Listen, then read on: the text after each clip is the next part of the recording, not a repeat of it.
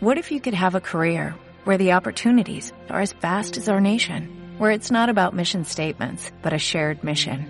At U.S. Customs and Border Protection, we go beyond to protect more than borders, from ship to shore, air to ground, cities to local communities. CBP agents and officers are keeping people safe. Join U.S. Customs and Border Protection and go beyond for something far greater than yourself. Learn more at cbp.gov/careers.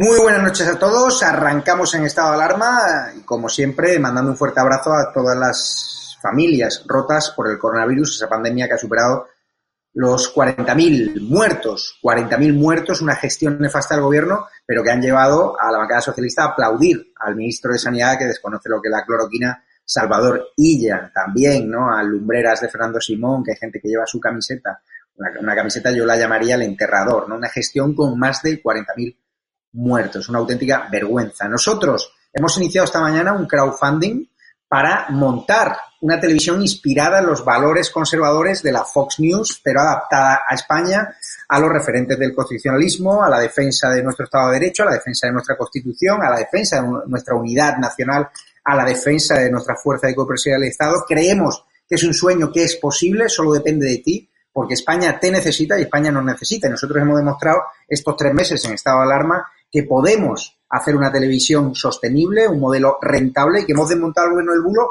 con cero euros de inversión, teniendo cuatro voluntarios y superando incluso en suscriptores al diario El Mundo en YouTube. O sea, tenemos 1.300 suscriptores de pago, pero eso sí, para poder construir una alternativa mediática a la sexta, necesitamos vuestro apoyo, necesitamos vuestro granito de arena y tienen una opción ahí en ese crowdfunding a través de PayPal o una cuenta bancaria para poder construir y también si conocen inversores interesados, pequeños y medianos empresarios que estén hartos, porque ya sabemos que los empresarios del IBEX 35 prefieren por los complejos financiar a medios enemigos de nuestro régimen democrático, como la sexta, que atentan contra nuestra fuerza de copresión del Estado, contra la Guardia Civil, que blanquean el terrorismo, medios como el diario.es. Eso sí tienen anunciantes del IBEX 35. Nosotros, que hemos pedido ayuda, no quieren.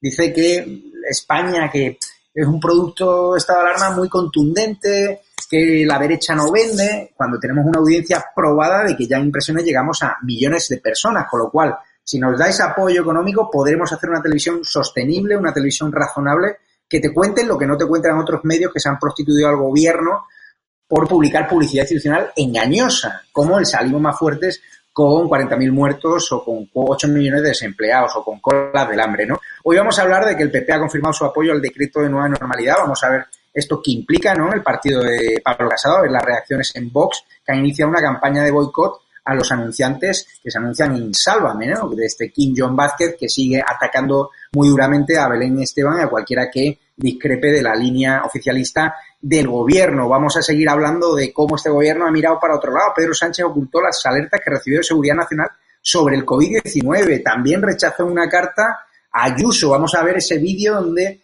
Ábalo fue duramente increpado ¿no? en Atoche. Esto es solo la punta del iceberg. El descontento está ahí, está en la calle y lo va, lo va a sufrir este gobierno en la calle. Es decir, yo condeno cualquier tipo de agresión, cualquier tipo de violencia física o verbal contra los ministros, pero está claro que la gente está muy, muy, muy cabreada y los ministros y los miembros del gobierno tendrán que extremar sus medidas de seguridad. A lo mejor esa ha sido una de las razones que va a llevar a Nadia Calviño a poner rumbo ¿no? a Europa. El gobierno provoca, ¿no? O provoca, ¿no? La nombra, ¿no? La candidatura a la presidencia del Eurogrupo. Vamos a hablar con Carmen Tomás, con Carlos Cuesta y con Ana Vázquez Blanco del PP. ¿Qué significa este cambio? ¿Por qué la mandan a Europa? Y si va a ser bueno al menos para España, porque es cierto que ella es lo único decente que tiene este gobierno y que gracias a ella nos han aplicado ya las recetas socialcomunistas que han llevado, por ejemplo, a Venezuela a la ruina, eh, gracias, por ejemplo, a consejos como los que les dio los socios o los fundadores de Podemos como Monedero y compañía que se han forrado supuestamente, según ha contado que diario, a través de regímenes bolivarianos que vulneran los derechos fundamentales como Bolivia o como Venezuela. Vamos a hablar también de cómo los ocupas siguen eh, aplicando la dictadura del terror en determinados barrios. Vamos a hablar de las últimas locuras feminazis de Irene Montero que sigue despilfarrando tu dinero y mi dinero en chorradas. Y vamos a hablar también, ¿no? De, de las, bueno, de las derivadas ¿no? que podría llevar este rebrote del coronavirus por culpa del traslado de determinados inmigrantes, porque claro, Baraja está siendo un coladero, están viniendo inmigrantes desde Bolivia que dicen que no le están pasando ningún tipo de control. Yo hoy, por ejemplo, en Mediaset me he hecho un control de coronavirus en un minuto y medio, me han dicho que he dado un negativo, con lo cual este gobierno no miente cuando dicen que no se puede hacer un tema masivo a toda la población. Claro que se puede, lo que pasa es que tenéis que destinar 100 millones de euros a comprar voluntades en medio de comunicación a través de campañas de publicidad institucional engañosa, pues está claro que para eso no hay dinero. Pero dinero hay. Y si ahora mismo tuviésemos test rápidos y todo el mundo tuviese la suerte que he tenido yo a través de la productora Ana Rosa Quintana hacerme el test, pues ahora mismo sabríamos quién está contagiado, quién no, y extremaríamos la medida de precaución. Lo que es un hecho es que va a haber un repunte brutal. Así que muchísimas gracias. Os vamos a dejar un vídeo de ese crowdfunding que es fundamental que nos apoyéis y cualquier inversor que esté interesado en un modelo de televisión rentable y sostenible, porque la audiencia ya hemos mostrado estos tres meses que la tenemos, tiene un contacto, estadoalarmatv.com. Estamos desarrollando un modelo de negocio, un business plan y nosotros siempre con las cartas boca arriba, porque estamos convencidos de que el sueño es posible, pero solo necesitamos tu ayuda. ¿Te sentías huérfano? Aquí irrumpimos hace tres meses por amor al arte con un puñado de voluntarios y ya somos la alternativa a la sexta. Solamente necesitamos mirar de tú a tú en cuanto a medios técnicos, a los Ferreras, a los Risto Mejide, a toda esa calaña que está divulgando la propaganda social comunista desde sus terminales mediáticas. Muchísimas gracias a todos y dentro vídeo y también con los avances del tema del día. Abrazo fuerte.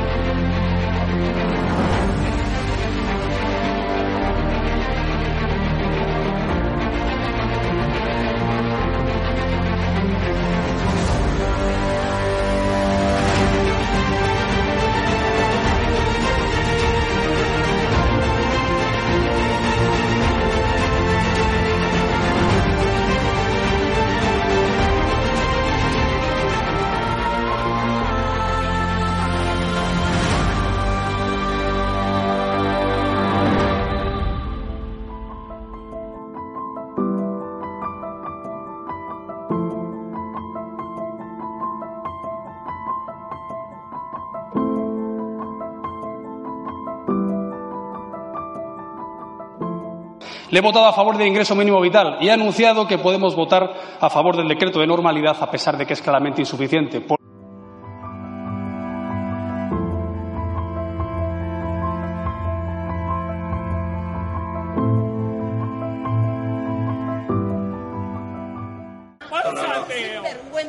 Estoy simplemente escuchando cómo se dice. No, no, estás escuchando, no, eres un cara dura.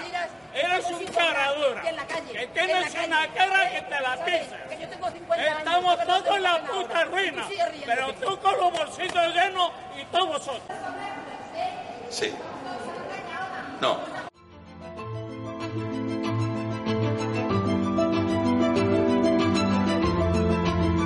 Nos daban tres minutos terminábamos corriendo para salir después de comer.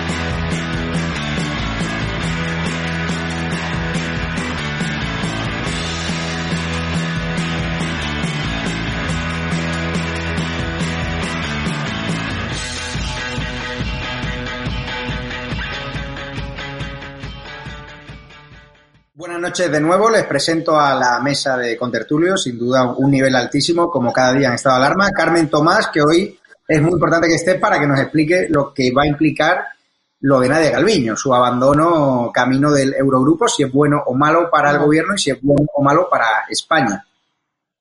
Vale, hola, ¿qué tal? Buenas tardes. De todas maneras, no abandona, ¿eh? precisamente si es presidenta del Eurogrupo es porque es ministra de Economía, en este caso vicepresidenta. Pero bueno, luego lo explicamos, que tiene mucho, tiene mucha chicha, ¿eh? Tiene mucha chicha.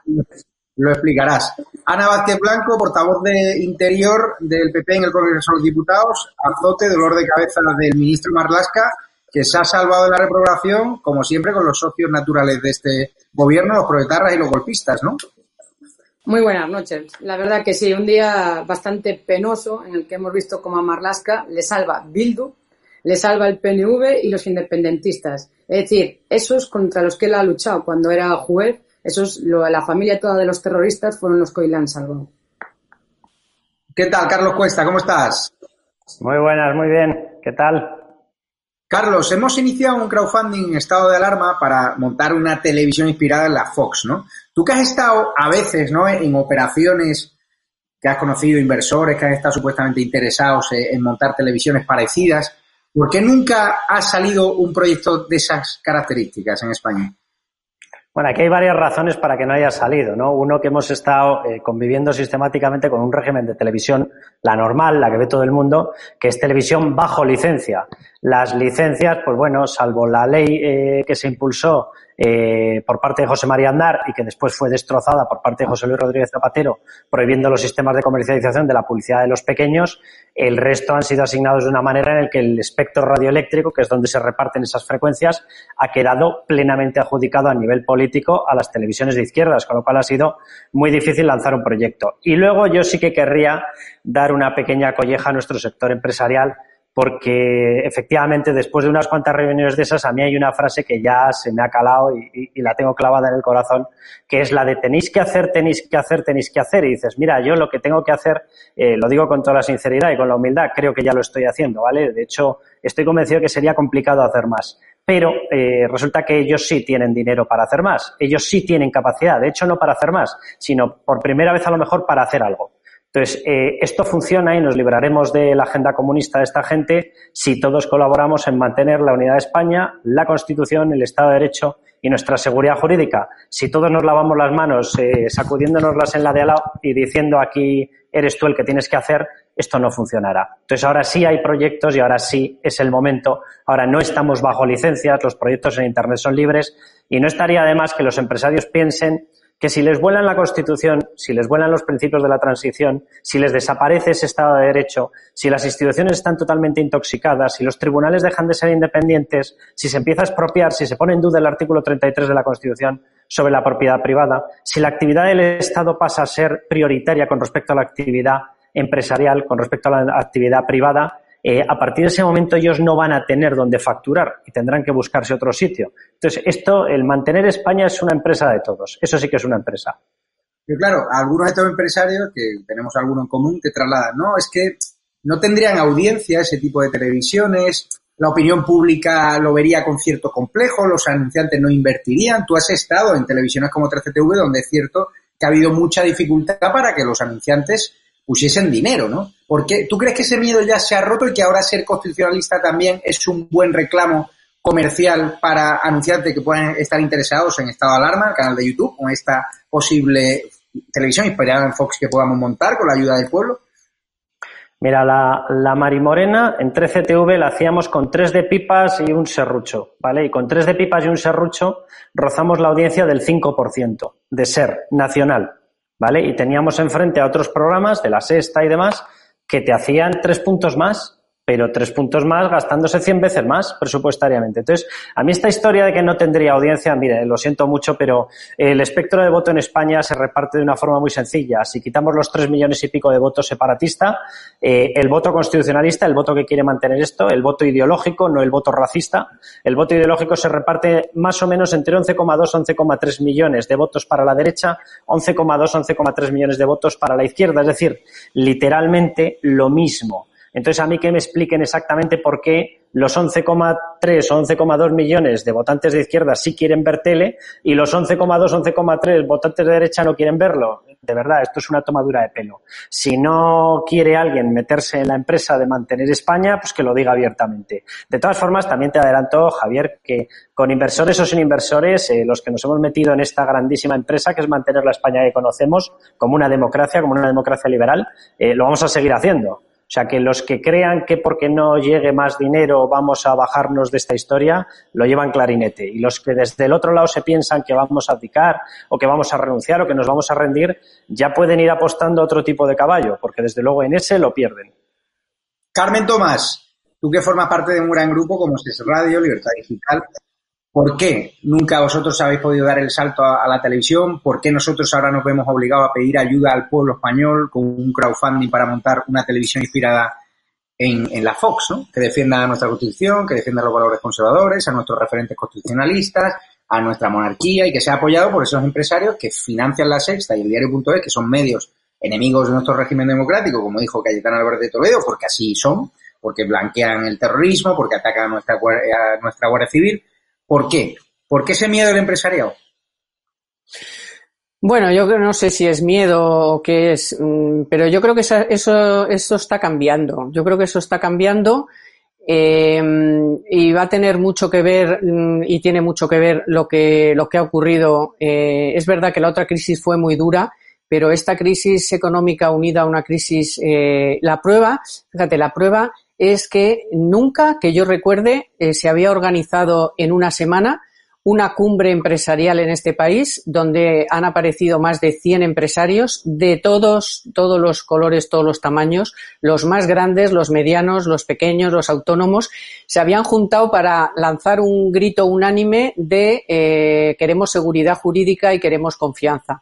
Entonces, ahora ese grito hay que eh, conseguir convertirlo realmente en un, un altavoz permanente, no en un altavoz de una semana donde pegas un grito y bueno, pues haya películas, sino que hay que convencer a los empresarios de que ese gran eh, acto que han hecho, ese gran grito que han dado, alto y claro, eso se tiene que transformar en un altavoz permanente de las personas, que somos muchos, millones, los españoles, que queremos que este país siga para adelante, que este país eh, tenga una, una, línea, que este país se respeten los derechos, se respete la libertad, se respete la Constitución. Yo creo que es un buen momento para intentar que ese, ya te digo, ese gran grito se convierta en algo más permanente. Y bueno, yo veo esperanza en ese sentido, porque también me ha sorprendido muchísimo que se consiguieran reunir a todos estos empresarios en una semana y que fueran muy claritos, muy claritos y dijeran bien alto y bien fuerte qué es lo que,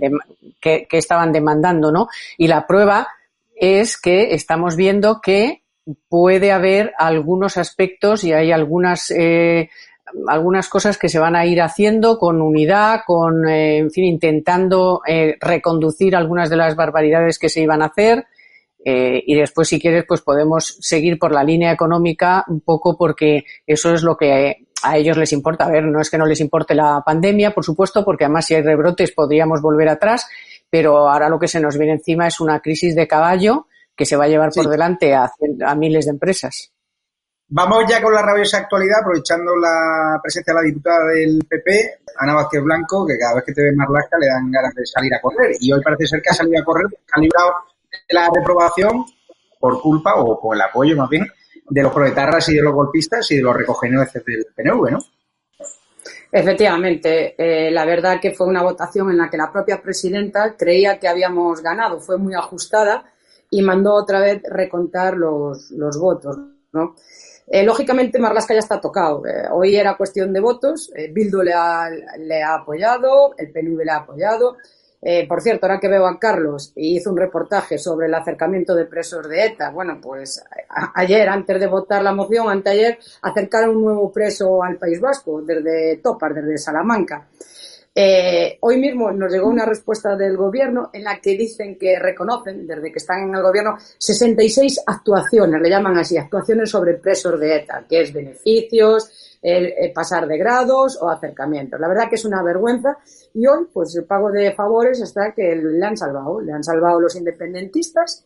Eh, Bildu, es decir, los terroristas contra los que él, cuando era juez, luchaba, son los que hoy eh, echaron atrás la reprobación de Marlaska. Pero me queda eh, una, bueno, una tranquilidad en el sentido de que los votos a favor de la reprobación y la abstención son muchos más que los no. Es decir, ellos ganaron por los no, pero sumamos más los que deseamos la reprobación de Marlaska. Pues eh, quería preguntarte, Ana Vázquez Blanco, porque tengo aquí otra respuesta que habéis recibido, ¿no? En relación a la pregunta formulada por su señoría, se informa que la normativa relativa a la protección de determinadas materias deben ser objeto de un acceso restringido. Por si lo puedes explicar a los espectadores a qué se debe esta respuesta, porque la verdad, leyéndolo sin saber, eh, queda bastante difuso y ambiguo. Eh, las cloacas, esas que tanto le gustaba a Pablo Iglesias mencionar, las cloacas es él, es decir, es un señor con coletas, el que es las cloacas. Y esto es una respuesta más. Nosotros ahí preguntábamos por quién había mandado aumentar los efectivos de seguridad, ese despliegue brutal que todos los españoles mm. hemos visto de más de 25 coches delante de la casa de Pablo Iglesias y de Irene Montero, y quién había eh, eh, mandado los efectivos, cuántos escoltas tenían cada uno de ellos, etcétera. Es decir, transparencia. Bueno, pues el Ministerio del Interior, el señor Marlasca, nos dice que es eh, secreto oficial y que no nos va a decir quién mandó eh, esos todos coches para identificar a españoles que pasaban por ahí con la bandera de España o españoles que ponían el himno de España, sin hacer nada más. Bueno, pues una vergüenza más en la que están, bueno, pues tapando. Al mismo tiempo, hoy nos hemos enterado ahí con un gran trabajo también por parte de OK Diario de las filtraciones de la Fiscalía que el Partido Popular acabamos de registrar ahora en la solicitud de comparecencia urgente tanto de la fiscal general del Estado como del propio Pablo Iglesias por las filtraciones que la Fiscalía está haciendo sobre el caso de Pablo Iglesias, en el que hemos conocido que ya el juzgado dice que no es una víctima, sino que puede ser incluso el autor de un delito. Bueno, pues nosotros creemos que es muy, muy grave que la Fiscalía esté trasladando información al Consejo de Ministros sobre las actuaciones.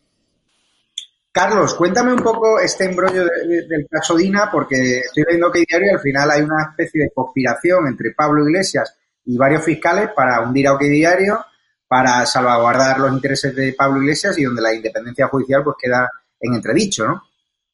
Ah, aquí hay una actuación que tiene que ser investigada y que es gravísima porque no estamos hablando exclusivamente ya de los típicos ataques que hace Pablo Iglesias con esa verborrea suya comunistoide de que si la cloaca, que si no sé quién, que si el otro. No, aquí ya estamos hablando de una cosa mucho más compleja en la cual aparece en un Telegram, en un canal de Telegram, una serie de mensajes en los cuales resulta que eh, se delata una coordinación entre el fiscal anticorrupción que está llevando la causa y la abogada que está precisamente defendiendo a Podemos. El caso es el caso Dina, el caso es en el cual eh, se personan por parte de, de, Podemos y aseguran que la tarjeta del teléfono de Dina ha sido robada, se le ha sacado información, se han sacado unos pantallazos y de esos pantallazos se ha hecho una campaña política, según dicen ellos, contra Podemos. En esos pantallazos aparece el famoso La azotaría hasta que sangrara, que le lanza Pablo Iglesias a Marilo Montero y aparecen otra serie de, de informaciones, otra serie de mensajes muy duros, que si a mí no me gustan los abuelos, que si yo las familias no las quiero ni loco,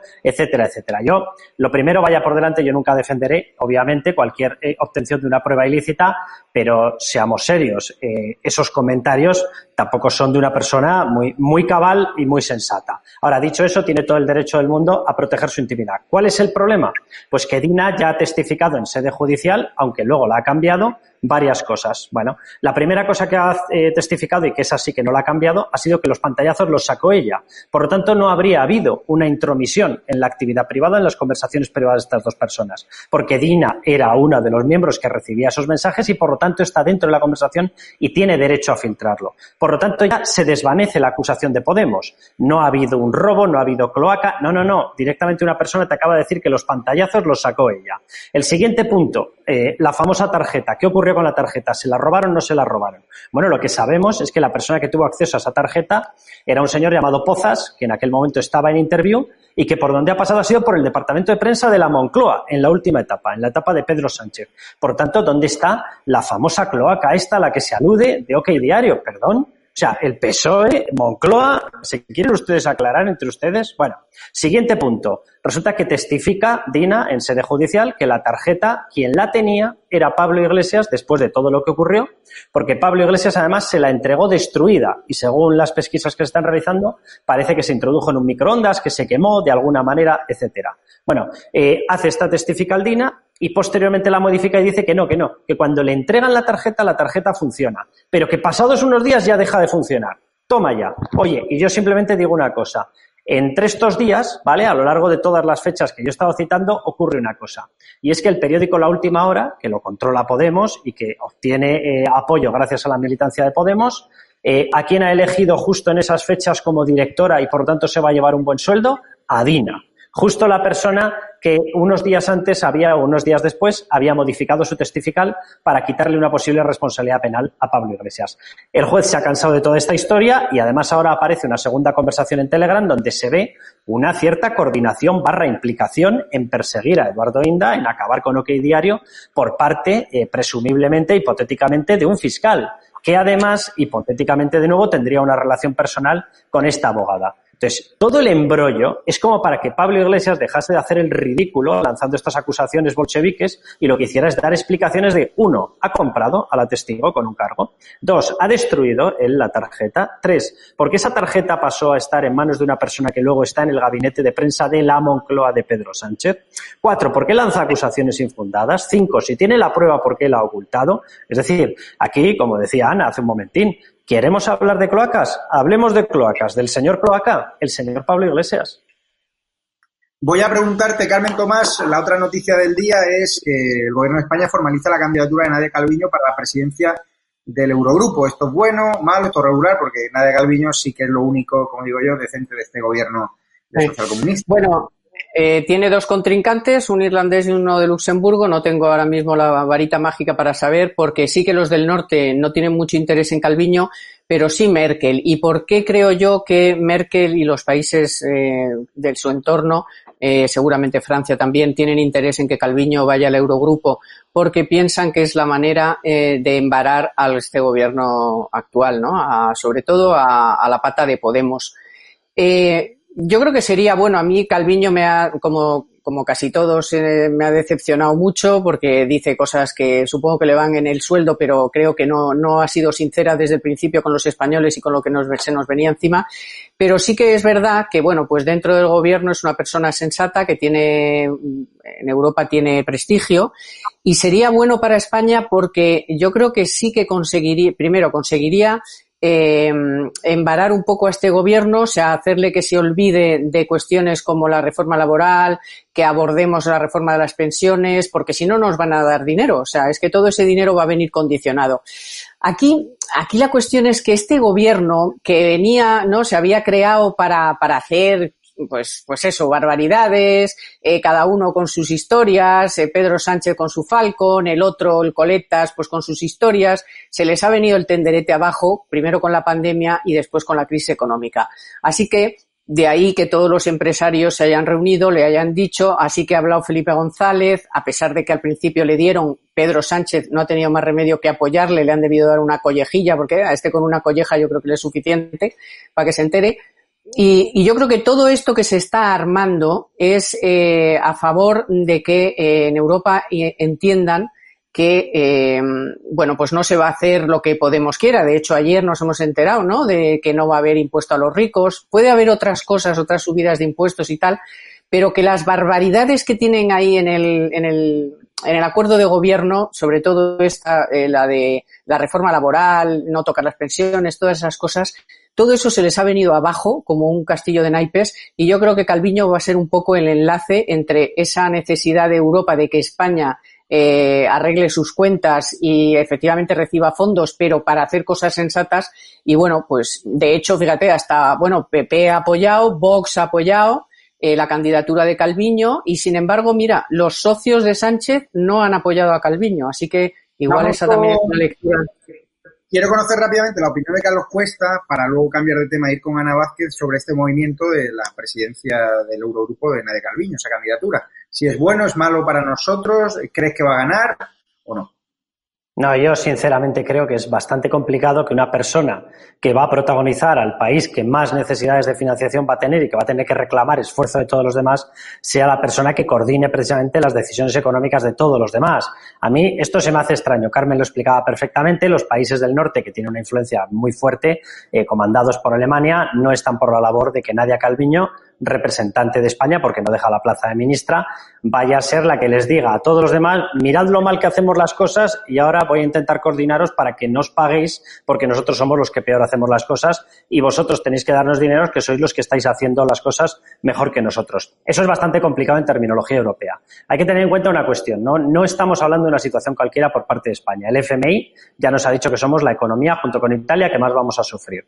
El FMI previamente nos avisó ya de que tendríamos un de nuestra economía tres veces superior a la media eh, de todas las grandes economías, de las economías industrializadas. Es decir, España es muy probable, con las cuentas que tiene, que tenga que recurrir a un rescate de más de 100.000 millones de euros. Y esto implica volver a llamar a los hombres de negro, implica volver a negociar un memorándum, implica que empiezan los recortes, implica un montón de cosas. Implica que se te van a imponer medidas muy duras y amargas. Entonces, que tú seas la persona o que un representante tuyo sea el que coordina las decisiones de todos los demás, hombre, no está muy bien visto si tú eres el que pasas la boina, por decir una forma llana. Ana, te quería preguntar, hoy hemos leído ¿no? Eh, que Pedro Sánchez oculta, ocultó las alertas que ha recibido de Seguridad Nacional sobre el COVID, que Sánchez rechazó en una carta de Ayuso más controles en Barajas, porque hay que decirlo, Barajas está siendo un auténtico coladoreo para inmigrantes que pueden traernos el coronavirus de países muy afectados por la pandemia, como está siendo Bolivia. Solo hay que entrevistar, de hecho ayer OK Diario lo hacía, llevando unas cámaras a Barajas y los inmigrantes bolivianos te decían que sin problema, que estaban entrando sin ningún tipo de filtro ni control. ¿Qué te dicen las fuerzas de cuerpo de seguridad del Estado, que son al final los que están a pie de calle, a pie de obra, a pie de aeropuerto, ¿no? A, ver, me gustaría antes hacer una puntualización sobre lo de Nadia Calviño. Sí, adelante. le va, va, a apoyar esa candidatura, como hemos apoyado en su momento la de Borrell, la de Solves y la de Almunia. Y después nos llaman desleales, cuando ellos a nosotros no han apoyado ni a Cañete ni a De Guindos. Sea, simplemente un recuerdo, porque después los antipatriotas, los desleales y los insultos los recibe el Partido Popular y no sus socios independentistas que ahora no apoyan a nadie a Calviño. Pero bueno, ahí quería dejar eso como recuerdo. Eh, decir que efectivamente estamos preocupados de las entradas, ya no solo de turistas, sino también de, inmigrantes. Y te, y te contesto, mira, eh, las fuerzas y cuerpos de seguridad del Estado llevan exigiendo un protocolo de actuación tanto en el aeropuerto de Barajas como eh, en, donde están llegando inmigrantes en estos momentos. Y no está haciendo nada. Lo hemos solicitado ya por escrito. Y hoy nos responden precisamente respecto a los inmigrantes, de que eh, no están obligados a hacerle test, salvo que tengan alguna opinión. Es decir, que si creen que ese inmigrante puede estar contagiado, que se le haga test. Si no, no. Es decir, y hemos visto cómo llegan hasta Extremadura, cómo llegaron a Murcia, cómo circulan por toda España a Soria y contagiando el brote de Navamoral de la Mata de más de 20 contagios. Bueno, pues es por un inmigrante que pasó sin hacer los test. Bueno, pues esto mismo está pasando en Barajas. 32 personas que han entrado por el aeropuerto de Barajas han dado positivo en COVID. Y todo lo que dicen es que es un control visual y que no van a hacer nada más que eso, cuando la competencia es de Ábalos y del Gobierno de España van a, provocar otro 8M a través del aeropuerto de Barajas. Tenían que hacer controles de test antes de subir a los aviones. Se hace en un momento, pero no dejar entrar a toda la gente por el aeropuerto de Barajas como si nada, porque después la culpa será otra vez para Ayuso y para Madrid. Y después dirán que Madrid no protege. Sí, dime. Hoy en Mediaset, a los contertulios de una determinada productora, la productora de Ana Rosa Quintana, nos han hecho el control del coronavirus he tardado exactamente un minuto y medio en saber si era positivo o negativo. He dado afortunadamente negativo, nunca he tenido el coronavirus, como yo nunca tuve síntomas. Un minuto y medio. Es que lo que está contando el gobierno, que no es posible hacérselo a toda la población española, es falso. Es falso. totalmente falso. Te quería, te quería preguntar si el hecho de no hacérselo a los inmigrantes es también por ese buenismo, por ese discurso políticamente correcto, vaya que nos consideren ahora racistas por aplicarle estos test rápidos, ¿no? Porque eso es lo que está diciendo básicamente Vox, ¿no? Mira, en una respuesta del gobierno reconocen, es decir, que a saber los que serán, reconocen hoy de que 15 inmigrantes han dado positivo en COVID, 15, que seguro que han sido más porque se le han ido por toda España. Pero lo peor es que están contagiando nuestras fuerzas y cuerpos del Estado. Hoy tenemos en Murcia, en Águilas, tenemos más de 20 policías en cuarentena porque han estado en contacto con un inmigrante que fue a posteriori positivo en COVID. Es decir, los estamos abandonando otra vez. A día de hoy todavía hay mil, eh, 1.600 eh, policías y guardias civiles pasando cuarentena y 400 contagiados.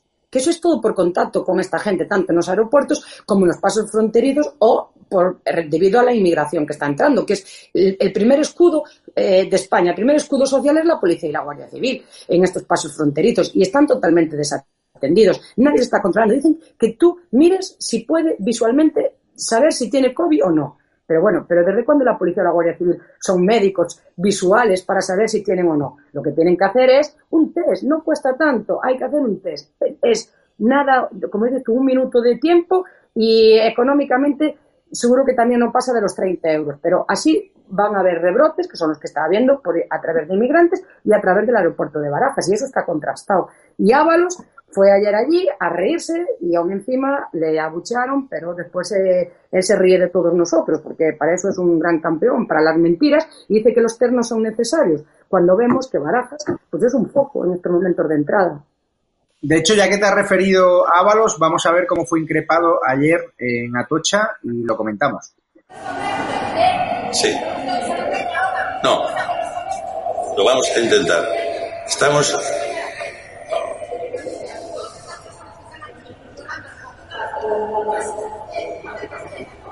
No, no vengo de ello. Señora, vengo de ello. Y la presidenta de IFE me ha dicho que va a empezar a negociar ahora con cada uno de los comercios. Mm. No, bueno, no, se ha pedido el pago a ningún local en este tiempo. Pero aquí está la presidenta de IF y a nivel fiscal hay que pasarlo. Y como he dicho antes, ahora se empezará a negociar con cada uno de ustedes. A nadie se les ha pedido que pagara. Pero vosotros cobréis por esto. Seguro, claro. de esta charla cobréis, pagan ¿Eh? Porque nosotros no cobramos un Yo me quedo en la calle sin comer, ¿sabes? ¿Eh? ¿Qué os pasa? ¿Qué os pasa? Yo no me estoy riendo. No, no me estoy, ¿Eh? estás riendo, ¿verdad? ¿Qué os pasa, no, no, tío? vergüenza. Estoy simplemente escuchando cómo se dice. No, no, estás escuchando, no, eres un cara dura. Eres un cara dura. Que tienes una cara que te la pisa. Estamos todos en la puta ruina. Pero tú con los bolsitos llenos y todos vosotros. Eso, Carlos, es la punta del iceberg de lo que viene, de ese descontento popular. Además, es la altanería, la chulería de Ábalos, que está además bajo la sombra de sospecha por ese paseando a la genocida Miss Delphi en el aeropuerto que también conoces, ¿no? Bueno, este, claro, Ábalos en esa intervención además eh, dice una cosa, dice, ha habido un requerimiento fiscal, pero no hemos pedido el pago. Mm, a ver, perdone usted, aclárese. Si hay un requerimiento fiscal, eh, es una de dos, o porque ha habido un impago o porque se les está reclamando un pago de impuesto. Eh, si el pago y ese requerimiento iba precisamente ligado a esos locales, sí, se les ha pedido. Dice, no, pero vamos a emprender una negociación individual con cada uno de ustedes. Entonces es que sí que les han pedido el pago, o sea, aclárese. O no lo ha pedido o sí lo ha pedido. Pero lo que no puedo hacer es mentirle a gente que evidentemente me costaría mucho pensar que están diciendo una falsedad ahí, porque daban todo tipo de detalles, estamos tal, si queremos romper el contrato tenemos que pagar seis meses, no podemos mantener, ustedes nos han cerrado el sitio en el cual nosotros trabajamos, que es la estación, y lógicamente las tiendas han quedado cerradas dentro de la estación. Entonces, ¿por qué nos piden el pago de esos locales? El problema además que tiene este gobierno es que lo mismo que ha ocurrido con esto ha ocurrido con la prestación por el cese de actividad de los autónomos. Hay un montón de gente que sigue sin haberla cobrado, hay gente que la ha cobrado tardísimo. Con los ERTES, exactamente igual, hay gente que todavía no los ha cobrado. Y la gente dice, o desde el propio gobierno se asegura, no, no, ha sido una cuestión de colapso, hay que tener en cuenta la situación de emergencia que se ha vivido. Es mentira. Por supuesto que ha habido situaciones de colapso y ha habido empleados públicos que no han podido hacer absolutamente nada más. Pero nosotros hemos mostrado en OK Diario algunos de los documentos. Y cuando el ERTE se autorizaba un 17 de marzo, la fecha de inicio de pagos sellada oficialmente por el SEPE, dependiendo de la comunista y ministra de Trabajo Yolanda Díaz, aparecía como el 10 de junio. Repito las fechas. El 17 de marzo tenía que haber comenzado el periodo del ERTE y se incluía directamente por la Administración que la fecha de inicio de pago sería el 10 de junio. Eso no es un colapso, eso no es un atasco. Eso, y perdón por la expresión, es de tener muchísima cara y estar vendiendo un escudo social que no es cierto y dejar a la población vendida. No ha habido medidas de apoyo a las empresas reales, la gente está acudiendo a intentar solicitar las famosas líneas de financiación a los bancos con cargo al ICO avaladas por el Estado y en innumerables ocasiones no se las están dando, las capas más desfavorecidas no están teniendo ayudas, o sea, que no se inventen la historia, a la gente la han dejado vendida. Carmen Tomás, lo del FMI ha pillado el paso cambiado al gobierno, ¿no? Porque las previsiones son aún peor de las que ya manejaba el gobierno, ¿no? Está claro que nos vamos a pique, ¿no? Bueno, incluso que, las propias FMI de hace nada, las últimas, eh, nada menos que casi cinco puntos más eh, de caída del PIB en relación a lo que habían planteado hace apenas un mes. Pero es que hoy el Banco de España, ayer fue ADIF, esto ADIF, como estamos con eh, la IDEF, eh, el Banco Central Europeo dijo ayer que hasta principios del 23, finales del 22, que nos olvidáramos de volver a, una situación parecida a la prepandemia. En fin, es ha sido un jarro de agua fría que además mm, las previsiones que han mandado a Bruselas se, vamos, se les caen totalmente. Son además, eh, ya lo dijimos en su momento, que eran vamos, irreales en cuanto a ingresos, a, gastos, a, o sea, quiero decir que era, era un, fregado que no había forma de entenderlo y que de hecho en Europa pues ya dijeron que no se creían la mitad de lo que decían esos papeles. Entonces sí, la verdad es que va a ser muy duro. ¿eh? Yo quiero añadir a lo que ha dicho Carlos que ahora viene la segunda parte de los ERTE. Primero, lo que han tardado en pagar y ahora viene la segunda parte, que son los errores que se han cometido en los pagos. Hay gente que le han pagado de más, eh, a, otros que, algunos que todavía no les han pagado, todo eso ahora viene, ahora vienen las inspecciones, o sea, mm, cuidado porque mucho, bueno, ahora viene que la gente no sabía que tenía que pagar en la declaración del año que viene porque tiene dos pagadores y además le han retenido poco. O sea, eh, esto acaba de empezar, o sea, el desastre que viene ahora, ayer me lo comentaba una persona que trabaja en el SEPE, me dijo, es que ahora viene la segunda parte, Carmen, o sea, la segunda parte es todo el follón que se ha montado por hacerlo mal, por hacerlo con poca gente, por hacerlo de esta manera absolutamente no programada. Y ahora viene eh, la parte de la revisión de todo lo que hemos hecho. O sea, va a ser increíble. Y sobre todo porque hay muchísimas trabas para crear empleo. Nosotros hasta ayer no tuvimos cita para tener un certificado digital y poder optar a contratar a alguien. Es decir, se destruye empleo y hay muchísimas trabas para las empresas de reciente que las oficinas han estado cerradas, ahora ya se puede hacer en correos o en algunos ayuntamientos, pero se han estado varios meses en stand-by. Voy con Ana Vázquez Blanco porque le quiero preguntar a Ana, la sexta ha vendido a bombo y platillo que vais a apoyar el decreto de normalidad. ¿Es así o no? Eh, ya lo hemos apoyado. A ver, eh, te comento. lo, hemos apoyado, pero lo ha vendido como si matices que el apoyo es total. No, no, no. Eh, a ver, lo hemos apoyado a cambio de unas enmiendas que va a aceptar el Gobierno incluir. Entonces, lo vamos a tramitar como proyecto de ley en el que nosotros vamos a incluir más de 50 enmiendas y nos han dado el ok, el Gobierno, diciendo que, que sí, yo considero que si nos acepta, nosotros también tenemos que proponer en positivo. El Gobierno ha aceptado de que va a incluir esas enmiendas y que aceptó incluso y votó a favor de tramitarlo como proyecto de ley para incluir nuestras iniciativas. Creemos que es el momento de ayudar, sobre todo, eh, nuestras iniciativas van para ayudar a la sanidad y mucho de, de economía y empresa y autónomos creo que hay que seguirles ayudando, que es fundamental, que no quiebren y para ellos pues tenemos que votar este decreto a favor, pero con las condiciones que nosotros hemos impuesto al gobierno y que dijo que nos iba a aceptar. Entonces, bueno, pues yo creo que también tenemos que sumar en ese sentido. Voy a preguntarte, Carlos, eh, no sé si has visto el lío que han tenido, bueno, el lío que tienen en Telecinco, Sálvame, con el ataque de Jorge Javier a una de sus estrellas, a Belén Esteban, también Antonio Montero, uno de sus colaboradores. Vox pedía incluso el boicot para los anunciantes. Y Abascal señala directamente a alguna de estas personas y al King John Vázquez, como han apodado en las redes sociales al presentador de Sálvame. No te lo vamos a consentir, millonario progre. Tú que has trabajado en televisión, que sabes perfectamente cuál es el target comercial de, de ¿qué sentido tiene que un presentador de una televisión generalista sea tan sectario y reprenda incluso a una de sus principales estrellas. Es que, sálvame para hablar del corazón, no entiendo por qué está haciendo política. Tú ves ahí la mano negra de Moncloa, tú ves ahí un gesto espontáneo de una persona que ha perdido completamente la cabeza y que se ha plegado a los intereses del gobierno social comunista, o, qué ves ahí? No, no lo sé, la verdad que no lo sé. Eso habría que preguntárselo a él, ¿no? Yo no sé muy bien cuáles serán la, la, capacidad que tiene, cuál es la capacidad que tiene de influir el gobierno en este tipo de programas. Ahora, hay una cosa que es verdad, ¿no? Lo que tú decías. No creo yo que esto sea lo más conveniente para ese programa. Yo creo que lo mejor que puede hacer ese programa es seguir en la senda en la que estaba y no en una senda en la que va a estar fraccionando el público. Repito lo que decíamos antes. La mitad de la población en España, si quitamos la parte que está votando por otros conceptos, por conceptos separatistas, la mitad de la población en España es de derechas, la mitad de la población en España es de izquierdas. Por lo tanto, no, no entiendo esta historia famosa de pensarse que todo en televisión es de izquierdas porque no lo es, no es, no es verdad. Pero bueno, oye, aquí de todas formas todos eh, los que aparecemos en la esfera pública tenemos que estar acostumbrados además a recibir críticas, seas presentador, no seas presentador, seas tertuliano, seas periodista, eh, mientras que sea una crítica que se base en, en, algo real y en algo totalmente cierto. Y si tú lanzas una serie de afirmaciones sobre un partido diciendo que son fascismo puro y ese partido te contesta, pues, pues evidentemente tienes que aceptar el juego. Y yo además es que aquí hay cosas, eh, al Partido Popular se le hizo un cordón sanitario hace muchísimo tiempo. Ese cordón sanitario incluyó una operación totalmente maquiavélica y totalmente perjudicial para España, trazada por José Luis Rodríguez Zapatero. Consistía en que el Partido Popular no pudiese pactar con los nacionalismos, porque a los nacionalismos uno se los radicalizaba y se los convertía en separatismos, y dos además se reconvertían en separatismos de izquierdas. Por eso se le hizo eh, el esguince que se le hizo y la torcedura que se le hizo a Convergencia de Unión y acabó siendo Esquerra el representante. Por eso el Partido Socialista se ha empeñado en introducir en las instituciones a Bildu para poder ir marginando a PNV. Esto es algo que PNV tiene que mirar muy de cerca por el retrovisor y vigilarlo.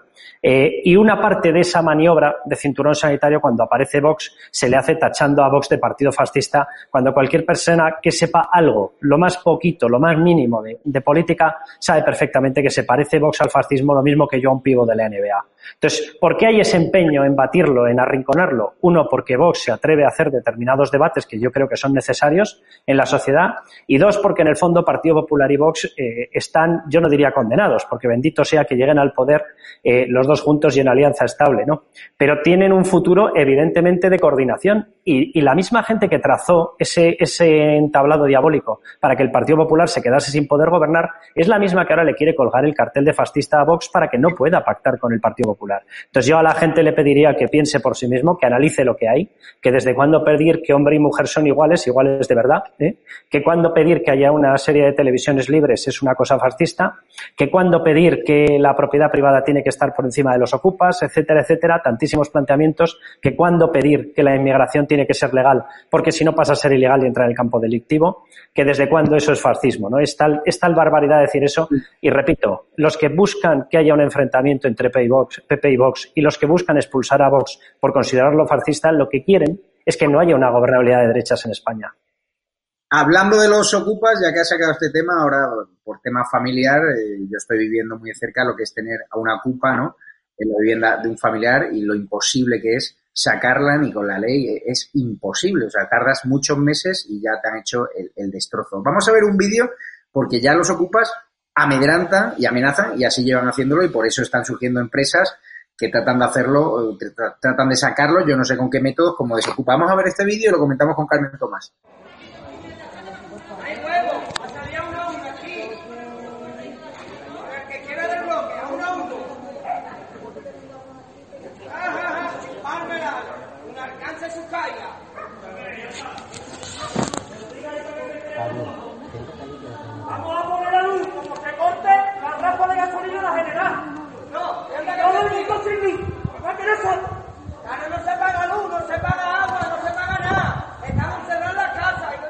Bueno, estos desocupas son el caladero de votos de este gobierno social comunista. Está claro que este gobierno no va, a, no va a aplicar leyes que permitan el desalojo express en 24 horas, que es lo que tendría cualquier país serio. Y ya los vemos cómo chulean a los propietarios, cómo les amenazan ante la pasividad ¿no? del gobierno, de la administración pública, de las fuerzas de copresión del Estado, que no tienen órdenes para acabar con estos ocupas. ¿no? no, es que no solo no tienen órdenes, es que lo fomentan. Claro, es que lo fomentan. Aquí hay que recordar cuando que los programas electorales y lo que siempre repiten tanto Vox como el Partido Popular lo tienen muy claro. O sea, los dos han eh, mm, eh, tienen en su en su ADN promover leyes pues que, que garanticen la propiedad privada, que en 48 horas puedas echar a un ocupa. Pero es que, claro, aquí es que no solamente este gobierno social comunista, ¿eh? aquí hay que recordar que en Cataluña una concejal socialista eh, dijo que la ocupación era una forma de vida. Es decir, que se ha estado promoviendo, y aquí el Ayuntamiento de Madrid cuando estaba Carmena, ¿qué hacía? Les dejaba eh, totalmente eh, entrar en sitios públicos y sitios privados. O sea, la propiedad privada es sagrada y este gobierno no va a hacer nada. Yo por eso espero que, bueno, las comunidades autónomas es que además no se puede hacer aquí una ley, hacer una ley general en la que, como en otros países decentes del mundo que respetan la propiedad privada, es que son 48 horas. O sea, tú vas a la comisaría con tu, con tu acreditación buscada en el registro o en, bueno, como sea, acreditas que esa vivienda es tuya y es que va la Guardia Civil o la policía y en 48 horas ha echado a esos tíos de ahí. ¿Pero qué es esto? Es, es una auténtica vergüenza. Ana Vázquez Blanco, te leo, bajo mi punto de vista, dos chorradas de la ministra que más está completamente fuera de lugar, que es Irene Montero, la, la cajera del Satur, mujer de Pablo Iglesias, ministra de este ministerio, que bajo mi punto de vista nunca tendría que haber existido. Irene Montero destina 121.000 euros a una campaña para definir que el hombre feminista también es un hombre. Y Irene Montero mete en el cartel del orgullo a un hombre con pechos, a una trans, a un niño y hasta a un perro. ¿Qué te parece? Eh, me parece ridículo. Ya cuando lo vi me parece una barbaridad. Pero es algo que nos tiene acostumbrado este gobierno a vendernos lecciones de feminismo cuando eso eh, no es feminismo. Feminismo es que una mujer tenga trabajo. Feminismo es que una mujer no tenga que estar desde marzo esperando a, cobrar un ERTE. Eso es luchar por las mujeres, no hacer 122.000 euros un cartelito para ponerle unos pechos a un hombre. De verdad, es que me parece unas animaladas que, que, no tienen sentido. Feminismo, por ejemplo, lo que hizo la Junta de Galicia. Ahora, durante el estado de alarma, tener a todas las mujeres víctimas de violencia de género o maltratadas o víctimas de mm, trata en hoteles eso es, eso es hacer feminismo y políticas de, hacia la mujer, no gastarse todo en cartelitos eh, o, por ejemplo, el otro día con lo del orgullo gay, eh, no tienen 47 millones de euros para pagarle a, a, los trabajadores de correos y en cambio tienen para pintar los buzones y las furgonetas de correos con arcoíris. Pero, a ver, pero vamos a ser más respetuosos los españoles y vamos a tener más feminismo por los cartelitos estos que nos tratan como a niños, de idioteces. De verdad, feminismo es trabajar en el día a día por, porque una mujer sea igual que un hombre y tengamos las mismas condiciones laborales, eh, sociales, todo igual. Y eso ya lo lleva haciendo el Partido Popular, pero ya desde hace años y donde gobernamos sin tener que hacer esta, eh, como diríamos, tontería de carteles que lo único que hace es denigrar más Feminismo es ella, yendo a una manifestación sabiendo que podían contagiarse mintiendo, no, no, no nos podemos dar besitos ni nada. Eso es feminismo. Cuando después se mueren miles de mujeres. Pero ¿de qué feminismo estamos hablando? El de pancarta. Yo estoy en contra del feminismo de pancarta. Yo estoy a favor de las leyes que permitan mi igualdad en las mismas condiciones que las tuyas. Javier, esto lo tenemos hablado, yo el resto me parece ridículo. Por cierto, me pasan unas imágenes del Congreso de Diputados donde Salvador Illa, Carlos Cuesta, se ha llevado una ovación. Una ovación por una gestión de una pandemia que le ha costado, por la presunta negligencia del gobierno, 40.000 muertos. Vamos a ver las imágenes y lo comentamos contigo.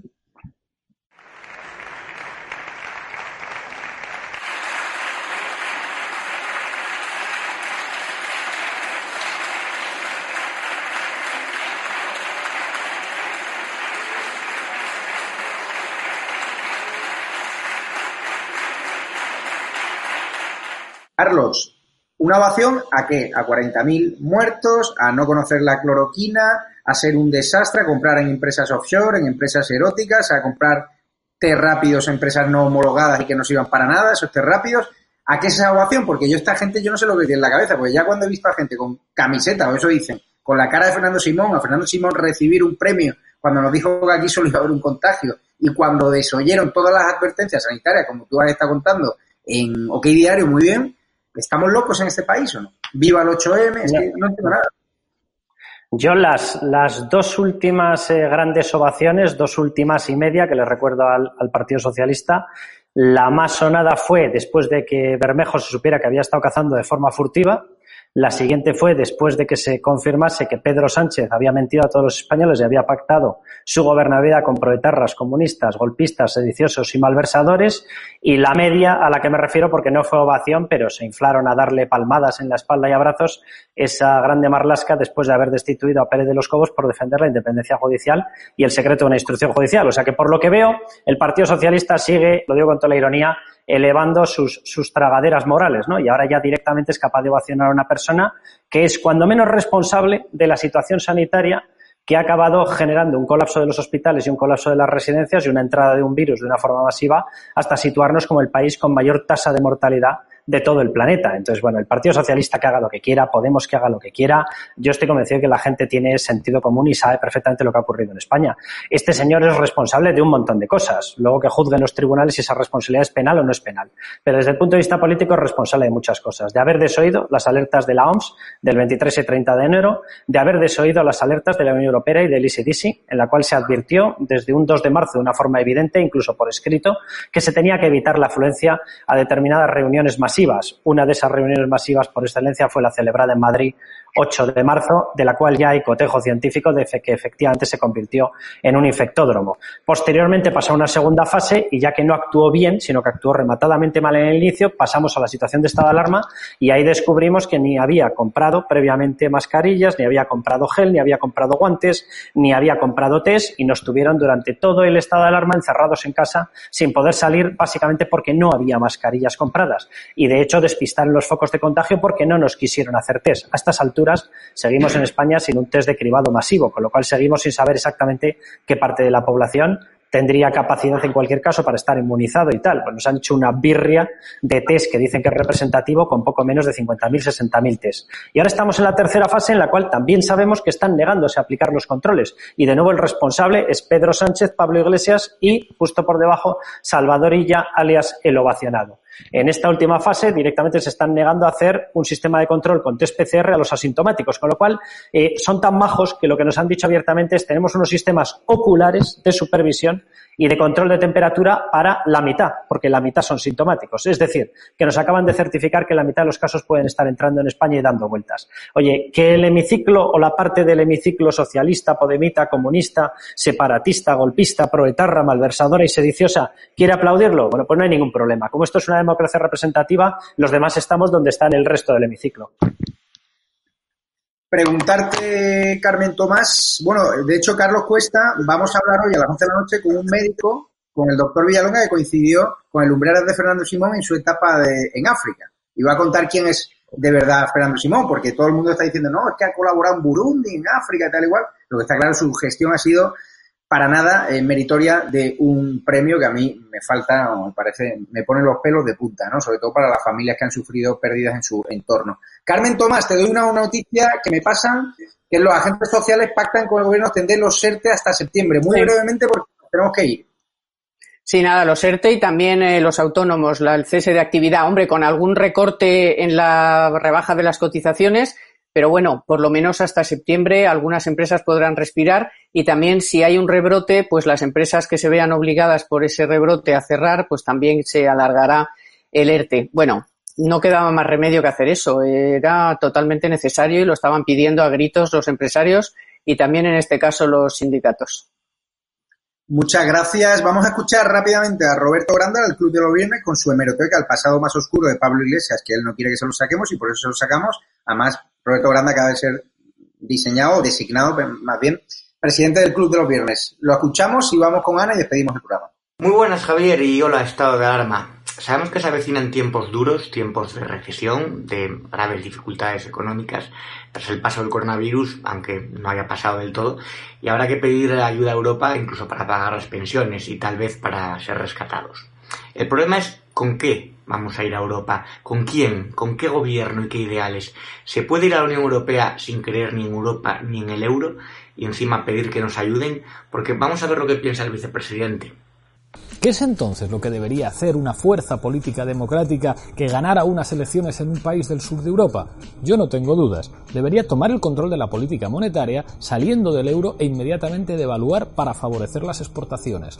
Debería también decretar la suspensión del pago de la deuda y nacionalizar la banca, para garantizar así la inversión y el crédito para las familias y la pequeña y mediana empresa debería establecer sistemas de control para evitar la fuga de capitales y para proteger las condiciones de trabajo dignas, ampliar la titularidad pública a las áreas clave de la economía como la energía, el transporte, los servicios públicos y todos los demás sectores estratégicos.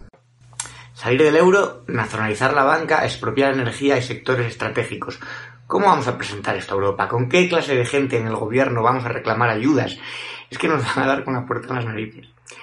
Eh, por mucho que se modere el discurso o se lime una vez que se tenga responsabilidades de gobierno, un comunista siempre un comunista. En esta meroteca de Podemos no hay que centrarse solo en iglesias. Recordemos tipos tan desaconsejables como Juan Carlos Monedero, que en Venezuela dejó amargo recuerdo por su amistad con Hugo Chávez, estuvieron en la dirección del partido y aunque ha sido apartado porque es demasiado siniestro incluso para Podemos, sigue siendo un peso pesado del entorno y muy cercano a Iglesias. Cuando el acoso a los partidos constitucionalistas se recrudece en las calles del País Vasco, donde es difícil hacer un, acto si no es del PNV o de Bildu, recordemos estas palabras de Monedero. Claro, cuando uno piensa que en el País Vasco la represión ha tenido un espacio muy, muy alto, uno puede a lo mejor empezar a entender la violencia de ETA.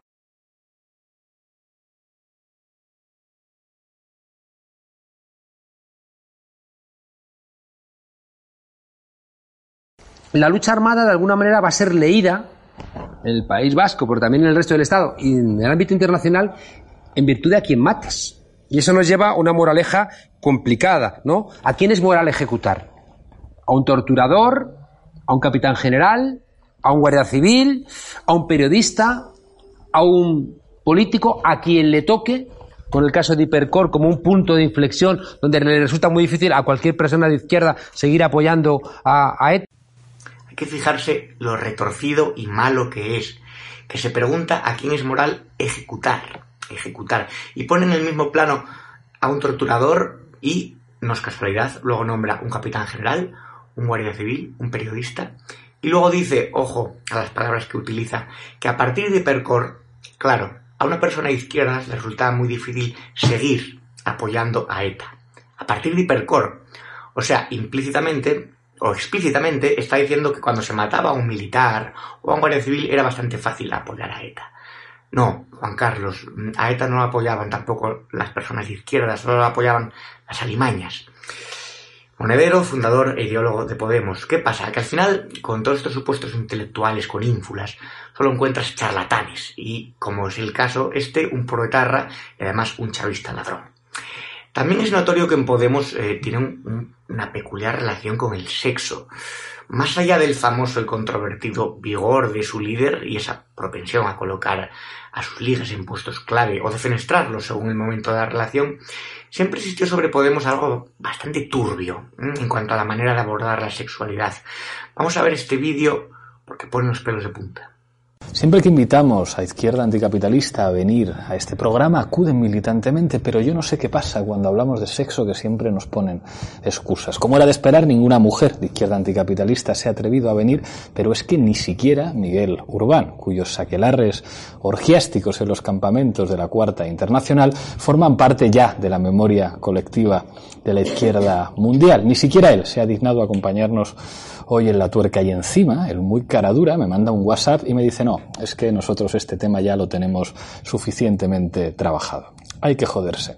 Y el caso es que yo, cada vez que mezclo el sexo con la política, no puedo evitar pensar en el trotskismo. Quizás sea porque me excita imaginar a Trotsky, ese brillante y repetible organizador del ejército rojo, gozando de los encantos de Frida Kahlo. ¿Quién sabe? No sé si todos conocéis a Miguel Urbán, pero no es precisamente un Adonis, por lo que da bastante mal rollo imaginarse a este tío en un aquelarre orgiástico en un campamento. Qué narices. En fin, Iglesias tiene tendencias como las de azotar hasta hacer sangrar a periodistas, pero excitarse con Trotsky, al que dedica grandes logos, me parece ya bastante oscuro, ¿eh? muy sórdido, no sé. No creo que todo rija bien en esa cabeza, para ser sincero. Es verdad que cada uno se excita con lo que quiere, pero con lo de ya las fotos del pendrive de su asesora y otros detalles escabrosos que vamos conociendo, este vídeo adquiere una relevancia distinta. Es verdad que muchos votaron a Podemos porque salían en la sexta, como dijo Sabater, 5 millones de tontos, pero para eso están estos vídeos, para ayudar a entender realmente lo que son. Y el que a estas alturas no lo sepa ya, pues habrá que seguir insistiendo. Hasta la próxima semana. Ana, si a ti te dicen cuando veías a Pablo Iglesias de la Tuerca, aunque no creo que lo viese, pero bueno, algún vídeo te habría llegado, que este señor iba a ser, o este mm, pipejo, le diría yo, vicepresidente del gobierno, ¿te lo hubieses creído no? Con ese discurso anti-Unión Europea, anti-euro, el procomunista. Yo lo que no sé es con ese discurso cómo la gente la ha podido votar. Es decir, ese discurso asusta, pero asusta precisamente a los que crean riqueza, a los que crean empleo, a un, un autónomo al que le están diciendo que, se, que le pueden nacionalizar. Un señor que dice que nos vamos de Europa cuando ahora están suplicando que Europa nos dé dinero un, señor que está eh, atacando a la policía y a la Guardia Civil y que disfruta como le dan patadas, pero ahora quiere más guardias civiles delante de su casa. Un señor que dice que hay que ser ecologistas y que los coches contaminan y que ahora Nissan y varias empresas de coches se van de España. Es que este señor asusta y ese es el problema que tenemos nosotros en Europa. Por eso, cuando eh, pretendieron eh, cambiar la reforma laboral que pactaron con Bildu, Nadia Calviño tuvo que salir frenándolos. ¿Por qué? Porque en ese momento las empresas cayeron todas en picado del susto que llevaron con, con, y todo es por culpa de este señor. Este señor es lo más negativo que tenemos para la economía.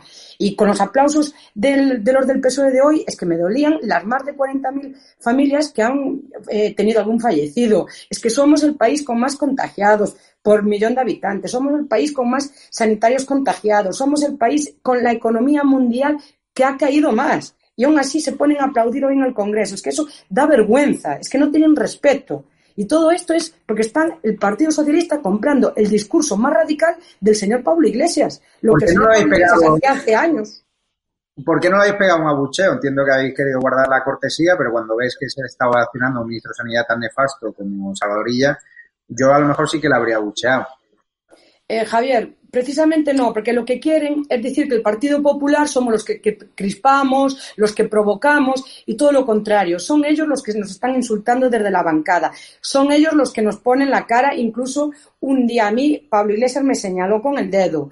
Es decir, ellos son los que nos meten a nosotros miedo y los que están todo el tiempo eh, increpándonos. Entonces, si nosotros hoy nos ponemos allí a buchearles, eh, pues daríamos una mala imagen incluso para el resto de ciudadanos españoles que ven cómo han cerrado sus negocios, cómo gente que se está yendo al paro, eh, la gente que ha perdido a sus familiares sin poder despedirlos. Eh, sería una falta de respeto a todos los españoles a los que representamos, sin lugar a duda. Hoy la tuvieron los del PSOE aplaudiendo como decías tú, y el día de Marlasca, que cesó a Pedro los Cobos también, también le aplaudieron. Porque si ellos no tienen vergüenza, nosotros no somos como ellos. Pues muchísimas gracias, diputada del PP, Ana Vázquez Blanco, muchísimas gracias, Carlos Cuesta y Carmen Tomás, a los espectadores de Estado Alarma. Les dejamos con a las 11 de la noche por Villalonga, que además vais a tener posibilidad de preguntarle y que lo responda qué hacer contra este repunte del coronavirus. También nos contará el pasado de Fernando Simón en África, ¿no? Todos sabéis que estuvo, si no recuerdo mal, en Burundi. Y a las 12 de la noche, el lado más oscuro de los medios de comunicación, con un plan de Moncloa para fusionar el diario.es y, si no recuerdo mal, Infolibre para plantarle cara a esta prisa que acaba de meter a Jesús, a Javier Moreno, de director, porque parece ser que se acerca al felipismo y, por tanto, a una serie de intereses contrarios al sanchismo. También va a hablar Luis Valcarce, periodista digital, de esos ataques de King John Vázquez a Belén Esteban y lo que ha provocado eso en Mediaset. De hecho, hoy en Periodista Digital contaban cómo ha habido una reunión de urgencia entre la fábrica de la tele, la productora de Belén Esteban, con su estrella, con Belén Esteban, que parece ser que está muy cabreada con el trato que le ha dado déspota y dictatorial de Jorge Javier Vázquez y también afectado a Antonio Mantero, colaborador de Salón. Muchísimas gracias y no olviden apoyar el crowdfunding de nuestra televisión para tratar de inspirarnos en la Fox y ser la alternativa a la sexta, lo que llevamos haciendo estos tres meses, pero con más medios y mirarles de tú a tú a Ferreras, a los Ristos y a toda la calaña que hay en los medios de comunicación tradicionales y que reciben publicidad institucional engañosa a cambio de hacer propaganda socialcomunista. Muchísimas gracias a todos.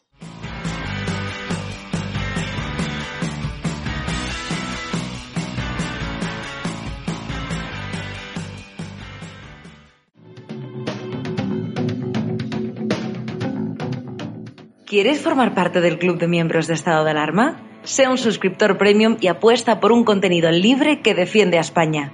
Te damos varias opciones. Echa un vistazo a las distintas categorías y dependiendo de la aportación que desees hacer, elige una. Con eso aportarás a que sigamos pudiendo crear este contenido. De parte de todo el equipo de estado de alarma, gracias por tu apoyo.